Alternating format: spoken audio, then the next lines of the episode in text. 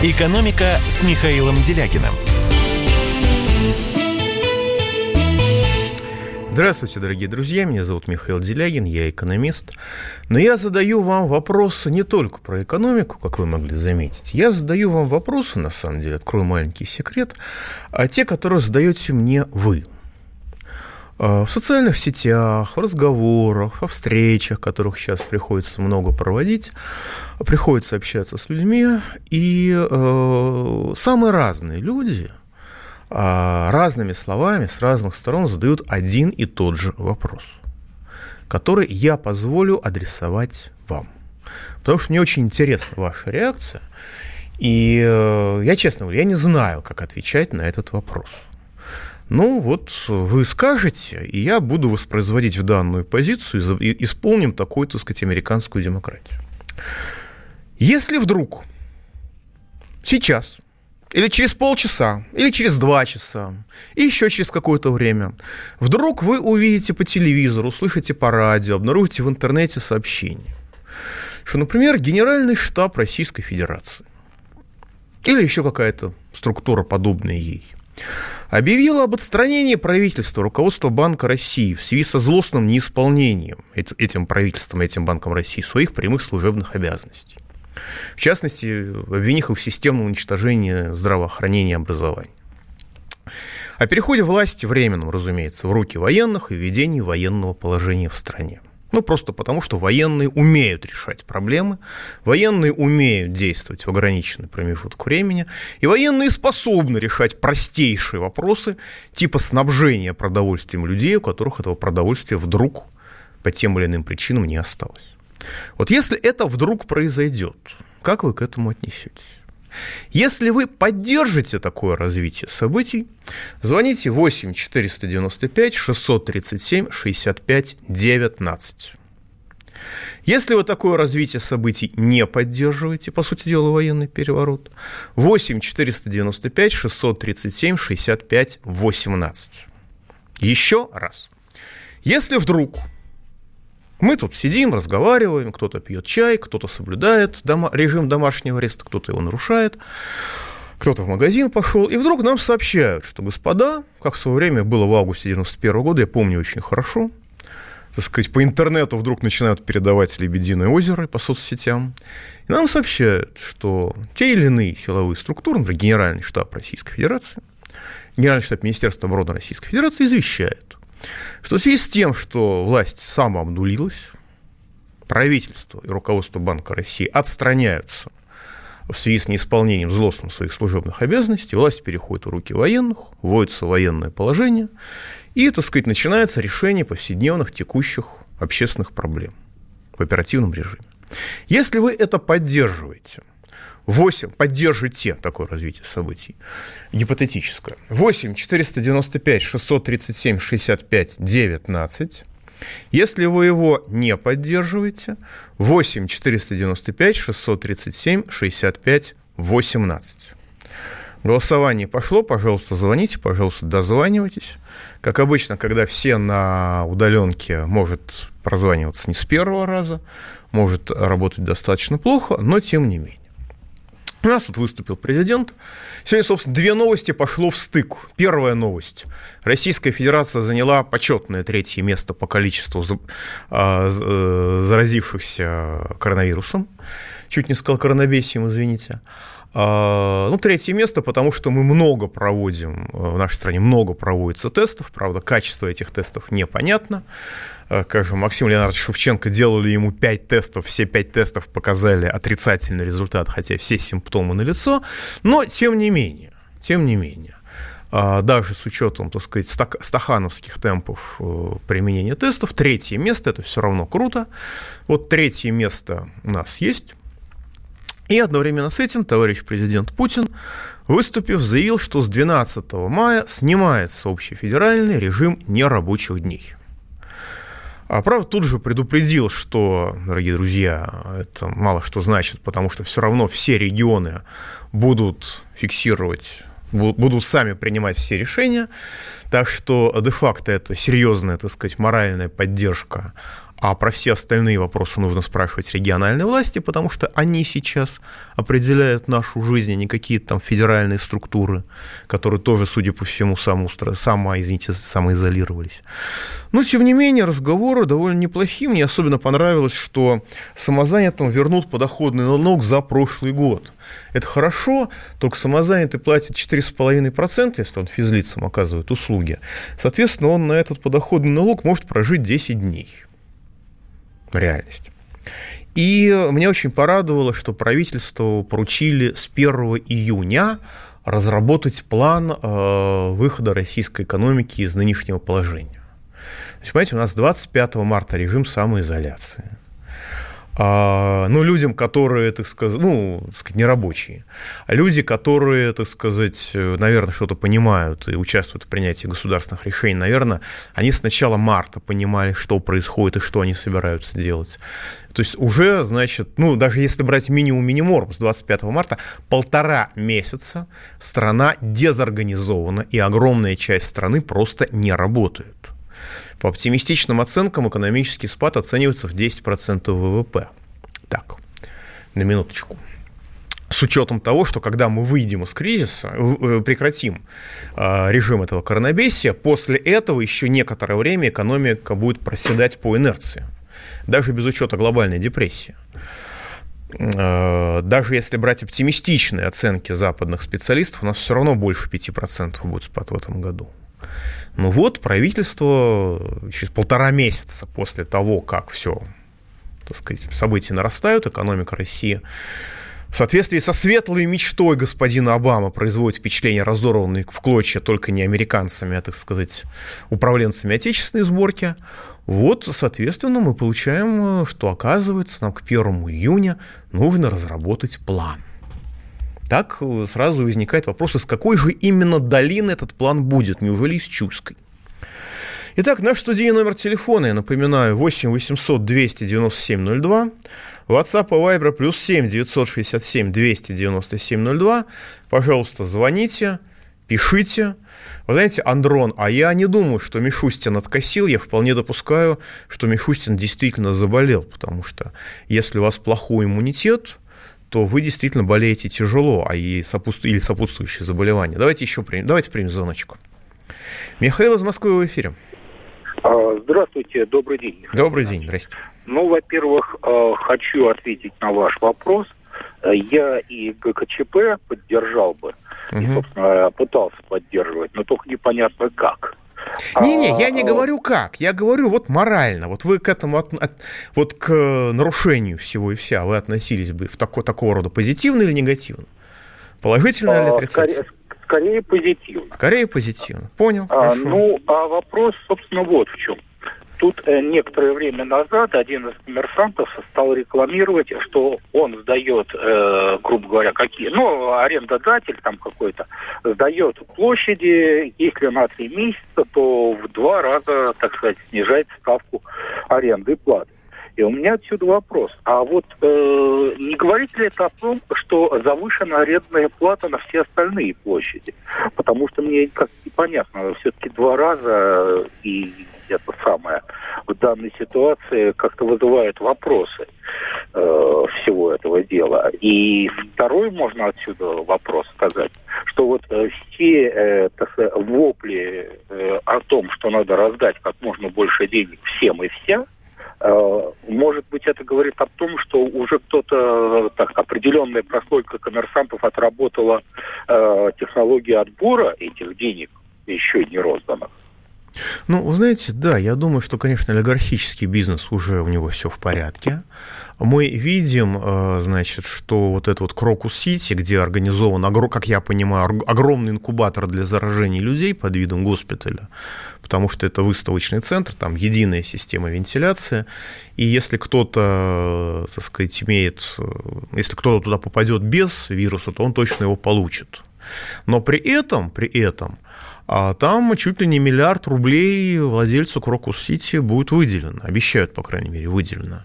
Если посмотреть, сколько стоит, будет стоить одна коечка в этом а, в, этом, а, так сказать, бизнес, э, извините, в этом выставочном центре, то это будет типа 650 тысяч рублей. То есть деньги какие-то совершенно безумные запредельные. Если это не освоение денег, то что это? Посмотрите, другая ситуация завтрашнего дня. Нам, значит, все, значит, нерабочие дни отменены, то есть там кто-то начнет работать. Собянин объявил, а в отличие от президента, мэр Москвы Собянин, он, так сказать, э, фиксирует, он что-то сказал, значит, будет сделано да, соответственно, мы должны будем, многие должны будут ехать в метро на работу, а, масочка, перчаточки, 50 рублей, извольте купить, иначе вы не имеете права ехать на работу. Это бизнес, как я понимаю, что-то вроде брусчатки. Я думаю, что если бы была война, эти люди бы брали бы деньги за вход в бомбоубежище. Никаких проблем, они бы тоже на этом бы заработали. Вот. Насчет арендной платы. Насчет арендной платы, да, наверное, где-то она завышена так же, как у нас завышены цены в торговых сетях, когда производители мяса, скажем, жалуются, что было 200%, а сейчас уже 400% накручивают торговые сети на те или иные виды товаров. Но я думаю, что как бы а, это, это так не везде, по крайней мере, я надеюсь. Пауза будет короткой, не переключаемся. Экономика. Как дела, Россия? Ватсап-страна! Это то, что обсуждается и то, что волнует. Это ваши сообщения в прямом эфире, в том числе и голосовые. Каждый день с 11 до 15 часов с Михаилом Антоновым. Эфир открыт для всех. Включайтесь. Радио «Комсомольская правда». Радио про настоящее. «Экономика» с Михаилом Делякиным. Дорогие друзья, вот здесь 0724 пишет, мы же пережили эпидемию без того, чтобы растранжирить фонд национального благосостояния, ничего не случилось. Значит, уважаемые коллеги, во-первых, никакой эпидемии не было. Эпидемия – это научный термин, есть эпидемиологический порог. Никакой эпидемии ни в России, ни нигде в мире нету. Нет эпидемии. Пандемия есть пандемия истерики, пандемия паники, пандемия одичания. Может быть. Но не э, эпидемия в смысле болезни. Во-вторых, фонд национального благосостояния растранжирили 2 триллиона 150 миллиардов рублей, из него передано а, Банку России при прикладывании а, Сбербанка из одного кармана в другой. Во-вторых, все, все только начинается, вы не надейтесь. Я полностью солидарен с призывом, который здесь звучит, о том, что нужно быть дисциплинированным, нужно любить своих близких, нужно сохранять порядок. А, и вот поскольку вопрос о дисциплине, я напоминаю вопрос, у нас наконец-то исправили голосовалку. Значит, если вдруг условный генеральный штаб или что-нибудь еще объявит об отстранении правительства, руководства Банка России в связи со злостным неисполнением ими своих обязанностей, системным уничтожением медицины и образования, и о переходе власти в руки военных, введении военного положения. Ну, просто потому, что военные люди, они способны действовать, когда нужно действовать, и способны обеспечивать снабжение тем, кого нужно обеспечивать снабжение. Ну, например, если вы поддержите эту ситуацию, если она вдруг случится, 8 495 637 65 19, если вы эту ситуацию не поддержите, 8 495 637 65 18. Еще раз, если вы поддержите э, введение военного положения, отстранение от власти обнулившихся, обнулившегося правительства и Банка России и э, переход власти, естественно, временный переход в руки военных, если это случится, если вы к этому отнесетесь положительно, 8 495 637 65 19, если отрицательно, 8 495 637 65 18. Голосование продолжается, все, все завели, спасибо инженерам. Давайте примем звоночку. Игорь Избийского в эфире. Здравствуйте, Михаил Геннадьевич. Здрасте. У меня вот реплика и вопрос. Реплика, вот вы сейчас сказали про 2 триллиона, а я читал в каких-то новостях тоже, ну, может быть, не точно, что триллион где-то уже пристроили. А вот у меня вопрос такого рода. Вот у Китая внутренний долг, я читал, три бюджета, возможно, дефляция, а мы сейчас очень много продаем нефти э, им. Так. Как это может сказаться? На, на чем? Ну вот у них внутренний долг большой у Китая. Внутренний долг. Ну, внутренний долг. Это китайцы должны да, да, китайцам. Да.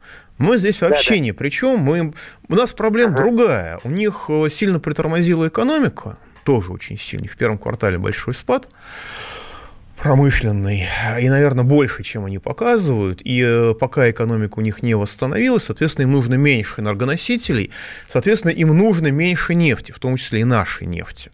Uh-huh. Поэтому мы им меньше, наверное, продаем нефть, и, соответственно, меньше на этом зарабатываем, потому что еще нефть подешевела.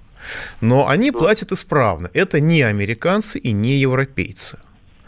А китайцы между, междугосударственные соглашения они выполняют от сих до сих, как когда-то исполнял Советский Союз. Да, Иван пишет, армия не нарушает, она защищает суверенитет согласно Конституции. Ну да, все правильно. А, значит, э, кто у нас сейчас... Я хочу э, перейти к другой теме, потому что у нас сейчас все мы сидим на самоизоляции, но есть некоторые категории людей, которые работают очень интенсивно. Одна из этих категорий – это мошенники. И вот мне поступило обращение, которое опирается на российскую опирается на нашу практику и показывает, что мошенники, опирающиеся на российскую бюрократию, которая тоже отнюдь не бездействует, это она, так сказать, э, в помощи людям бездействует. А вот когда речь идет об обеспечении мошенничества, бюрократия работает очень неплохо, и возник новый механизм грабежа граждан который, как я могу судить, основан на совместных действиях коррумпированных судей и представителей Федеральной службы судеб, судебных приставов, хотя, возможно, кто-то из них не виноват, а, возможно, в этом участвует еще и агентство страхования вкладов. Суть дела. Вы должны деньги, вам об этом э, служба судебных приставов сообщает, а вам эти деньги поступают, а, требования, вы эти деньги платите, а дальше эти деньги каким-то образом не доходят к кредитору. Или кредитор говорит, а я не получил эти деньги. В результате он без уведомления вас а, продает ваш долг кому-то, нарушая все правила, все инструкции, и этот кто-то организует ваше банкротство, в результате которого принадлежащие вам имущество, например, квартира или машина, они продаются с молотка и больше вам не принадлежат. Это конкретная история москвички, которая мне, ко мне обратился и мне рассказал. Они взяли с мужем кредит в банке, в Гринфилде, а тот был ликвидирован. Платить стало некому. А права требования перешли к агентству страхования вкладов. Они обратились в это агентство, «А давайте мы реструктуризируем, раз тут такое дело. Те пошли на переговоры, потом сказали нет, и э, долг был предъявлен к оплате через Федеральную службу судебных приставов. Потому что пока шли переговоры о реструктуризации, произошла просрочка. По требованию судебных приставов долг был выплачен полностью, и москвичка решила, что все в порядке, проблема закрыта. Но то ли Федеральная служба судебных приставов не перевела полученные кредиты в агентство страхования вкладов и задержала на своем счету, то ли агентство страхования вкладов ничего не стало делать с этими деньгами, сделал вид, что их нет, не было. В результате агентство страхования вкладов переступило долг некоему ООО «Лидер Инвест» ах, из, Инвест ах из Новосибирска который, в общем, потому как оно действует, производит впечатление, хотелось бы мне ошибиться, профессиональной рейдерской организации. Это лидер инвест подало иск э, в суд о банкротстве. При этом никаких извещений эта москвичка не получала, так как в суд был передан, насколько можно судить, ее фальш... заведомо фальшивый адрес. А сайт службы судебных приставов честно нас с вами предупреждает, что если на нем нет данных о нашей задолженности, то это ничего не значит. В результате, в отсутствие москвички, это гражданки, Московский арбитражный суд принял решение о ее банкротстве и передал управление всем ее имуществом управляющему жителю аж Новосибирска, который является членом саморегулируемой организации Союза арбитражных управ... управляющих в Санкт-Петербурге. Понимаете, какая, как, как, какой механизм? Недвижимость в Москве, которая, значит, изымается, такая небольшая недвижимость, обычные, простые люди. А, значит, процесс происходит в Новосибирске, а зарегистрирован, так сказать, организатор процесса вообще в Санкт-Петербурге. Гражданка случайно узнает об этом безумном решении Московского арбитражного суда, подает апелляцию. Но эта апелляция должна быть рассмотрена только 1 июня, потому что у нас период коронабесия. А реализация имущества, квартир в Москве, аккуратно все процедуры прошли без ее уведомления, назначена на 19 мая. И после 19 мая, насколько я могу судить, мошенники лишат человека квартиры. Ни сном, ни духом. Нахождение на самоизоляции значительной части сотрудников правоохранительных структур, как географическая разделенность процесса, э, крайне затрудняет противодействие этому, насколько можно понять, уголовному преступлению. А, по сути, мы видим механизм, который в 90-е применялся против предприятий, когда их банкротство, захват их имущества осуществлялись при помощи искусственного создания фиктивного долга, иногда копеечного в прямом смысле этого слова. И слаженные работы коррумпированных судей, сотрудников правоохранительных органов. Теперь этот механизм применяется против граждан России – а государство не обращает на них никакого внимания, по сути, поощряя действия мошенников так же, как не обращает внимания, в общем, на тех людей, которые сейчас не знают, как им жить. По данным так сказать, некоторых социологов, как я понимаю, не имеют доступ к банковской статистике. А, чуть больше четверти населения страны на начало мая, на прошлой неделе, имело а, деньги, которые позволяли им продержаться три месяца или больше чуть, чуть больше четверти. А почти 40% не имело денег вообще от слова совсем. Соответственно, больше трети имело денег, так сказать, начиная от двух копеек на счету и кончая а, деньгами, которые могут продержаться э, три месяца. Соответственно, естественно, что с того времени ситуация еще больше ухудшилась. Государство не реагирует на это, но при этом государство осуществляет, участвует в осуществлении схем, которые трудно назвать иначе как мошенничество. Я привык считать банкротство физлиц способом наглого и циничного обмана богатыми людьми их наивных кредиторов. А, способ не платить людям при полном попустительстве государственной бюрократии. Но сегодня этот механизм, насколько можно судить, на глазах превращается в инструмент грабежа и лишения э, уже обычных граждан их имущества. Вы думаете, что вы владеете квартирой, вы думаете, у вас есть машина, а вполне возможно, что кто-то где-то как-то не перевел ваш платеж по кредиту, просто тупо не перевел. Или сделал, сделал вид, что он не перевел. И вас уже обанкротили, просто вы об этом не знаете. Проверяйте, что называется, на сайте, на сайте банкротство.ру. Давайте примем звоночку. Сергей, Сергей из Чехова в эфире. Алло, здравствуйте. Да, у вас минута. А, ну, минуту. Я вот по вопросу, вы что-то там, ну, как бы если армия, там, как я понимаю, в руки взяла власть. Так я понял, да? Нет, я задал вопрос совершенно определенным образом, что если вы вдруг увидите по телевизору «Лебединое озеро» и услышите, что армия взяла власть, как вы к этому отнесетесь? А, ну, у меня такой вопрос какая сейчас армия. Ну, у меня сын был в армии, я не знаю, кто будет это делать. И если там внутренние войска, я не знаю, но... Армия э, это не внутренние войска. Да? Такого не будет на данный времени. Я не спрашиваю, будет или не будет. Я говорю, если, если это вдруг случится, я тоже надеюсь, что этого не будет. Как вы к этому отнесетесь? Ну, я, я не могу точно ответить, потому что... Понял, я спасибо вижу, большое. Это не будет. Пауза будет короткой, не переключайтесь. Экономика. Георгий Бофт. Политолог, журналист, магистр Колумбийского университета, обладатель премии «Золотое перо России» и ведущий радио «Комсомольская правда». Авторскую программу Георгия Георгиевича «Бофт знает». Слушайте каждый четверг в 17.00 по московскому времени. А что такое деньги по сравнению с большой геополитикой? Мы денег тут не считаем. «Экономика» с Михаилом Делякиным. Итак, дорогие друзья, я продолжаю. Я полностью согласен с Александром 0101, что все должно решаться на избирательных участках и мирно. И, Александр, я согласен с вашим отношением к вопросу, как бы к ответу на вопрос, который вы дали, но пока мы с вами в меньшинстве. Но, тем не менее, я, вообще сторонник законности везде, где это возможно, всегда, когда это возможно. Но э, люди э, задают вопросы, мне интересно мнение нашей аудитории. Еще раз повторю вопрос. Если вдруг э, вы увидите в телевизоре, в интернете, услышите по радио сообщение о том, что генеральный штаб или какая-то другая структура подобного рода а, заявили, заявил об отстранении правительства в связи со злостным неисполнением своих обязанностей, и руководство Банка России тоже, в связи с систематическим уничтожением медицины и образования, которое сейчас продолжается на самом деле. Врачи из окон выбрасывают не потому, что у нас вдруг а, улучшили их жизнь или, так сказать, начали им платить по-человечески.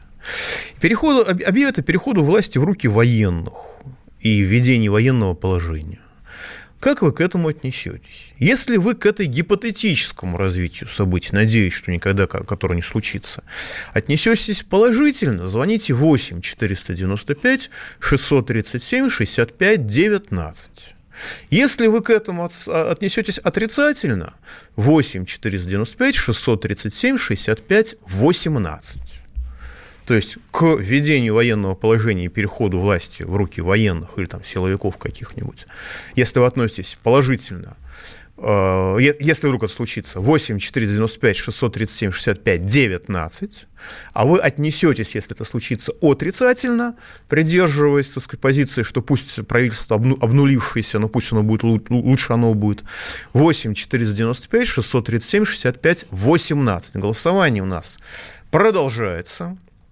А, я сейчас сразу хочу зафиксировать, уважаемые коллеги, что когда нам говорят про вакцину, сугубо медицинской точки зрения, скорее всего, вакцина невозможна.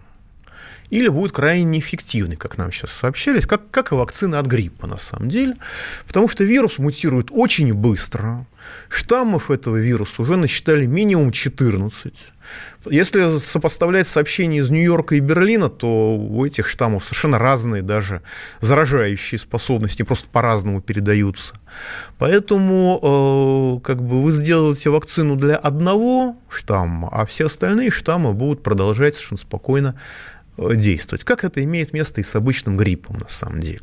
Так что для освоения денег э, бюджетных со стороны тех или иных производителей, тех или иных фирм, тех или иных олигархов и мадам Арбидолов, и как их там еще зовут, это, безусловно, очень эффективно, но с точки зрения того, чтобы колоть себе неизвестно что, может получиться, как у Гейтса в Индии, где там больше полумиллиона, по-моему, детей заболело полиэмилитом в результате так называемых вакцинаций. Давайте примем звоночку. Рамазан, Москва, в эфире. Алло, добрый день, Михаил Геннадьевич. У меня маленькая ремарочка по заданному вопросу. Так. Значит, э, при всей моей, так сказать, пролетарской ненависти ко всей банковской системе современной, да, угу. но я такой же категорический противник, чтобы в эти дела вмешивалась армия. Это, знаете, как по дедушке Сталину. Э, обе хуже. Поэтому меня Рамазан, не Рамазан. замена Сахибзадовны армии Шойгу. И здесь я бы вот что хотел сказать. Угу. Как ни крути, эти люди, вот все вот, вот в сегодняшнем нашем круговороте, да, это вот из крыловских музыкантов. А вы, друзья, как не садитесь, все, музыканты, не годитесь. А потому без революционных, подчеркиваю, революционных преобразований в стране ничего изменить нельзя. Все настолько прогнило в датском королевстве, что дальше некуда. Точка. Спасибо большое, Рамазан. Ну, не могу ничего вам возразить, даже если было желание, потому что я с вами полностью согласен. Каждый должен заниматься своим делом, на мой взгляд, и военные тоже у них есть свое дело, очень сложное, очень разнообразное, и э, не, как, если они вынуждены заниматься не своим делом, то это уже катастрофа. Я с вами согласен полностью. Давайте примем еще звоночку. Юрий, вы в эфире. Э, я хотел э, фразу вот какую сказать, э, Михаил Геннадьевич. По-моему, вы не совсем справедливо пожаливаете москвичей, так же, как эхо Москвы, тоже там он плачет, что москвичи вынуждены платить, маски бесплатные. Хочу просто сказать в скобочках, о чем вы знаете, наверное, но не хотите сказать. Треть вкладов в России принадлежат москвичам. Угу. Они очень богатенькие. И не надо говорить, что это э, куркулеи, богачи супер-супер э, за счет их. Богачи держат денежки в другом. А это рядовые москвичи, которых здорово подкармливают, которые здорово прикрываются. Понял. Скажите, пожалуйста, а где, а где вы сами живете? А? а где вы сами живете? Я в Волгоградской области. Понял, спасибо большое. Спасибо большое. А, я полностью с вами согласен, что нормальный человек, который живет в России, с вами абсолютно солидарен. Абсолютно солидарен. Потому что когда бедный москвич начинает говорить, сколько у него денег, то, в общем-то, это вызывает классовую ненависть не каким-то олигархам, а к этому конкретному москвичу. Потому что у нас страна, которая реально средняя, среднее, большинство людей, которые работают, получают 25-26 э, тысяч рублей. А если из этого вычесть Москву, то большинство людей, как я понимаю, получает 20 тысяч, а то и меньше. И это разница, как мы все понимаем, качественно. Но я хочу обратить внимание на то, что в Москве продукт не так, в одну цену или даже дешевле, чем в России, но при этом, ну, в, друг, в остальной России, но при этом очень много вещей дорогих, начиная со штрафов и кончая коммунальным хозяйством, которое просто дороже стоит. И э, примерно половина москвичей бедны. Наверное, больше. Зависит от критериев. В целом в России бедно порядка или являются нищими не менее, 7, не менее трех четвертей. В Москве не менее половины людей бедно, и быть бедным человеком в Москве – это значительно страшнее, чем быть бедным человеком там в Сальске в каком-нибудь или, или в Волжске. И э, второе, второе.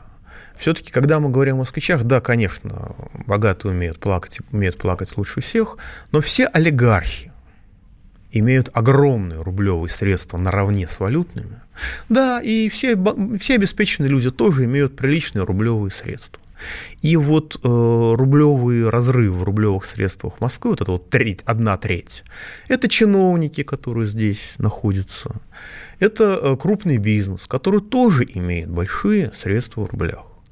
Далеко не все из них все имеют за границей в долларах. Многие я просто этих людей знаю, имеют огромную часть своих денег в рублях, имеют здесь. И они очень сильно, как это называется на языке статистиков, искажают общую картину. Давайте примем звоночку. Да, Роман, вы в эфире. Да, здравствуйте. Здравствуйте. Хотел бы сказать э, по поводу того, чтобы э, силы, силовое вмешательство было со стороны армии. Я, значит, еще раз, Роман, понимаете, вот я говорю, а меня люди не слышат. У меня, наверное, дикция плохая. Я не говорю о вашем отношении, нужно это делать или не нужно. Я считаю, что мы все едины, что это делать не нужно, мы все законопослушные люди. Но если вдруг это случится, вот после того, как это случится, мы к этому как будем относиться? Позитивно или негативно? Вопрос про это.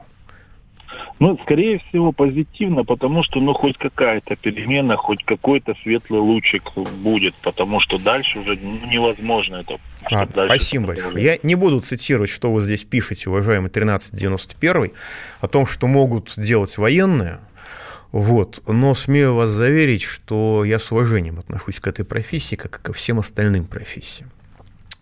Вы мне присылаете ссылочку э, с телеграм-канала «Сталин ГУЛАГ», что как же, мол, так, сегодня на пике эпидемии когда, на самом деле, эпидемии нет, но люди так эмоционально выражаются, что когда у нас максимальное количество зараженных, почему президент Путин объявляет о снятии режима. И вот канал Сталин ГУЛАГ, телеграм-канал Сталин ГУЛАГ пишет, угробить экономику и на пике отменить режим самоизоляции. Я не вижу здесь никакого противоречия поддерживать действия президента, просто потому, что он обнажает фиктивный характер всей статистики всей истерики этой вокруг коронабесия. Если бы это было что-то серьезно, конечно, делать нельзя. Но здесь все это отдано на усмотрение губернаторов. Если вы думаете, что вы завтра без QR-кода в Москве сможете воспользоваться такси, смею вас заверить, вы сильно ошибаетесь. А если вы завтра думаете, что вы сможете воспользоваться метро, не купив за 50 рублей, сколько там, за сколько там будут продавать масочки и перчаточки, э, вы сильно ошибаетесь. Так что это эмоциональное, так сказать, как это немцы говорят, массаж душ. Ребята, у нас есть хорошая новость, а гаечки у вас будут завинчивать по-прежнему. Ну, естественно, что промышленность и строительство – это решение правильное, это решение хорошее. Но в целом это отражает то, что вся статистика и вся истерика вокруг этого коронабесия производила впечатление бреда, производит впечатление бреда. Ну и, вероятно, уже даже президент Путин понял, что бессмысленно пытаться лечить людей от непонятно чего, а, когда у нас нет роста смертности, когда и с октября мы этим болеем, и нет роста смертности, когда идет речь к тому, что людей будут просто вымаривать голоду что это неправильный подход. Пауза будет короткой, не переключайтесь. Экономика. Давным-давно в далекой-далекой галактике Я просыпаюсь Ein, zwei, полицай Крошка моя, я по тебе скучаю И Сережа тоже Мы с первого класса вместе Тетя Ася приехала! А также шумелки, пыхтелки сопелки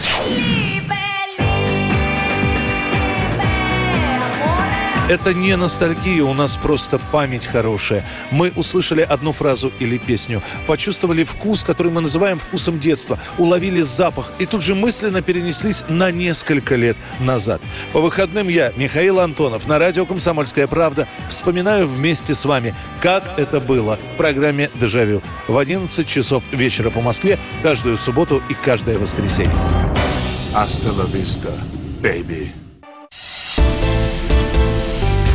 «Экономика» с Михаилом Делякиным. Ну что ж, дорогие друзья, а, подводим итог нашего опроса. Учитывая, что первые 11 минут у нас практически голосовалка не работала, то у нас две, почти 250 человек проголосовало. Это свидетельствует о том, что тема на самом деле вызывает отклик. Тема актуальная при всей своей неприятности. И 81% участников опроса, если бы вдруг произошел военный переворот, отнеслись бы к нему позитивно. Ну, правительство обнулилось, по сути дела. Банк России э, в лучшем случае обнулился, а в худшем случае производит впечатление разрушительной силы, так что, а 8, вот пока я говорю, стало 82%. А 18%, если бы это случилось, отнеслись бы к нему негативно, то есть отрицательно. Это очень яркая характеристика, на мой взгляд, качества российского государственного управления и того, что это российское госуправление с нами делает. Ну, один пример. Сейчас до 31 мая, если вы не в промышленности, не в строительстве в Москве, вы опять не работаете и живите как хотите. Никакой помощи вам не будет. Ваш бизнес, бизнес, в котором вы работаете, ваш, так сказать, работодатель, может получить кредит, исходя из прожиточного минимума на вас 12 130 рублей, но совсем не факт, что он этим кредитом с вами поделится. И совсем не факт, что он его сможет получить. Вот так устроено все. Это полтора месяца уже продолжается, и это безумие, похоже, будет только нарастать. И то, что 82% предпочитают обнуленному государству даже военный переворот, при том, что, в общем-то, все понимают, что ничего хорошего от этого не будет, это очень наглядная иллюстрация качества российского государственного управления. Когда я его зову одичалыми, я, на мой взгляд, не преувеличиваю. Это не метафора. А теперь давайте примем звоночку. Владислав из Москвы, в эфире. Здравствуйте, Михаил. Здрасте. А, как я понял, отличие вот этого коронавируса, допустим, от гриппа, э, которые были и более широкого распространения, чем коронавирус, это а, блокада коронавирус, а, значит, у определенного процента заболевших вызывает блокаду дыхательных путей, и они нуждаются в госпитализации. То есть по-простому вызывается скорая помощь, человек умирает, и его вынуждены э, значит, немножко не так. Отвести. Немножко не так. У незначительной Нет, ну... части людей происходит поражение легочной ткани, то есть э, разрушаются легкие. И у еще менее значительной части людей, насколько можно судить, происходит разрушение красных кровяных телец, которые переносят э, кровь по кислород по крови. Ну, это детали. Главный так. практический, практический э, результат – это люди, вызывают скорую помощь, они находятся в очень тяжелом положении. Скорая помощь не может отвезти в поликлинику, а вынуждена везти... Скорая помощь никогда не везет в поликлинику, извините. Я об этом вопрос, говорю. Вопрос. А, вопрос вот в чем. Значит, э, поскольку оптимизация привела к сокращению койко-мест, и к, сокращению э, значит, э, врачей, э, наше здравоохранение не справляется именно вот с этим незначительным ну, да, процентом. инфекционистов практически уничтожили Да. как класс. Да, и койко-мест не хватает. А, огромные деньги потрачены на создание новых койко-мест, на ап- аппараты, на доплаты врачам и прочее, прочее. Скажите, пожалуйста, вопрос вот в чем. А, а нельзя ли было, э, поскольку вирус пришел к нам самолетами, за- завезли его из Европы и Китая, нельзя ли было на начальной стадии, где-то в, в феврале, э, э, при- добровольно-принудительно под подписку э, значит, изолировать их не на, не на дому, а в, пансионатах, а в обычных Понятно. домах, понятно. домах отдыха, Понятно. лагерях под присмотром полиции до тех пор, пока э, э, либо не выздоровеют, либо Понятно. отпустить через, Спасибо. недели. А, Мы об этом задавали, задавались этим вопросом. Я задавал эти вопросы в этой передаче и в некоторых других, на других каналах.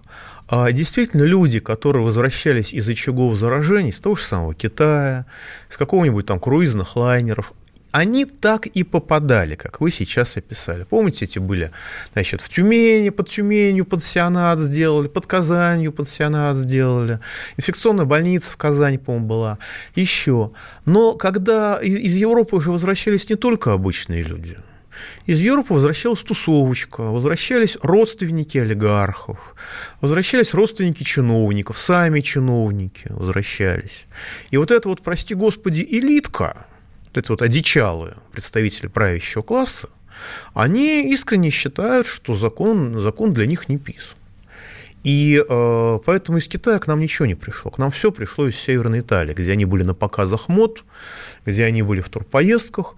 И э, поскольку государством управляют такие же, как они, как я могу судить, никому в государстве в голову не пришло принять простейшие противоэпидемиологические меры.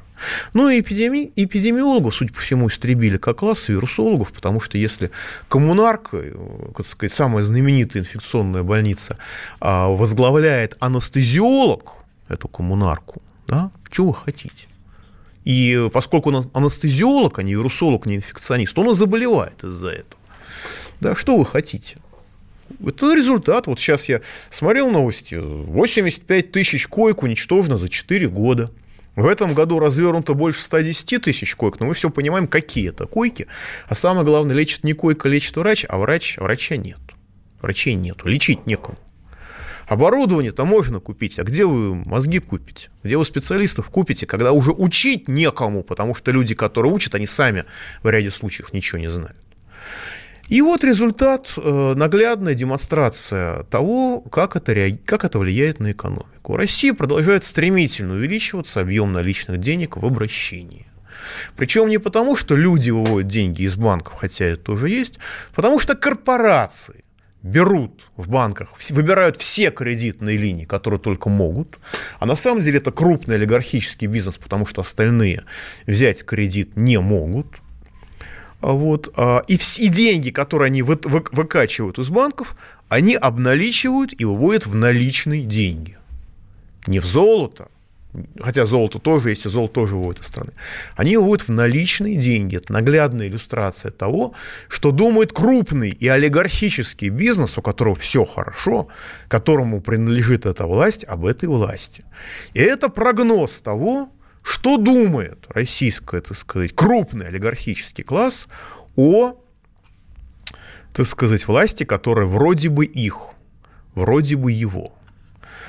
Вот. Ну и вы пишете, отменяют проверку на стройках, не приведет ли это к печальным последствиям для экологии и неконтролируемому числу мигрантов. Более того, сейчас мигрантам начнут неконтролируемо раздавать гражданство, потому что приняли закон на эту тему. Естественно, не про нас с вами, как я понимаю. Люди по-прежнему будут мучиться. Вот. А отсутствие проверок на, стройк, на стройках приведет к печальным последствиям не только для экологии, но и для самих этих строек. Потому что качество строек без проверок, понятно, что будет стремиться к нулю. Просто к нулю. Вот. И это составляет огромную угрозу, в том числе для тех больниц, которые сейчас ударными темпами строят. Пауза будет короткой. До следующего понедельника. Не переключайтесь. Экономика. А у вас нет такого ощущения, что на нас идет цунами? Рушится рубль, рушится экономика. Сегодня последние новости, просто страшно смотреть. Я не исключаю самые дикие варианты. Ну, например... Наша гениальная, в кавычках, Госдума наплевала на указания президента. Проснулись от того, что вломились в дверь, забрали оружие. Начали проклинать заново мужчин. Там уголовных дел море, газеты все трещали. Но он же в Госдуме, что вы удивляетесь? Вылилось это в всеобщий хайп. Человек против бюрократии. Программа Владимира Варсовина. Гражданская оборона. На радио «Комсомольская правда». Каждый вторник в 5 вечера по Москве.